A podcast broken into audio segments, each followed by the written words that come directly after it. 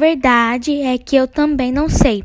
Você dirá, meu caro professor de português, que eu não deveria confessar isso, que é uma vergonha para mim, que é vivo de escrever, não conhecer o meu instrumento de trabalho, que é a língua.